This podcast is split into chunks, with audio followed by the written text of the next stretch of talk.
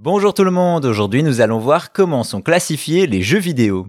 Vous le savez, tous les jeux ne sont pas à mettre sous tous les yeux, et pour guider les joueurs on utilise des classifications. C'est au milieu des années 90 que l'on commence à soulever la question de la classification des jeux. En effet, des jeux plutôt gore ou violents sont arrivés sans indication ni contrôle et certains, comme Mortal Kombat et Night Trap, ont créé la polémique.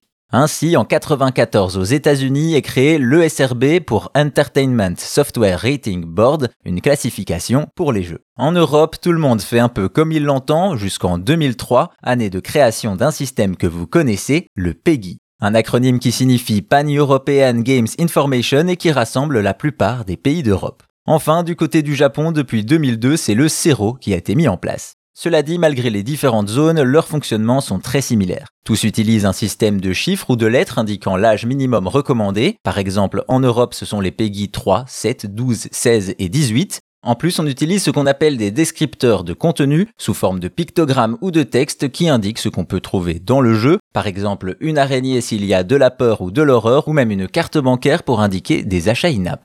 Des sigles qui n'ont pas exactement la même valeur en fonction de leur catégorie PEGI. Par exemple, en PEGI 7, la violence n'est ni réaliste ni détaillée, alors qu'en PEGI 16 et 18, la violence est explicite, voire sanglante. Tous les jeux doivent avoir une classification et pour ça, les développeurs les soumettent à deux organismes indépendants. Ils remplissent d'abord un questionnaire pour évaluer l'idée générale du projet et fournissent les éléments du jeu les plus controversés, voire une copie du titre. Les examinateurs comparent alors le questionnaire en parallèle du jeu pour vérifier la cohérence entre les deux et ainsi délivrer une classification. De cette manière, ce sont plus de 2000 jeux par an qui sont évalués rien qu'avec le système PEGI. Également, l'objectif n'est pas d'interdire mais bien d'informer les joueurs et les parents des plus jeunes du contenu sensible du jeu. D'ailleurs, l'âge conseillé n'est absolument pas une indication de sa difficulté. Voilà donc ce qu'est la classification des jeux vidéo, une indication pour aider chaque public à trouver ce qui lui correspond.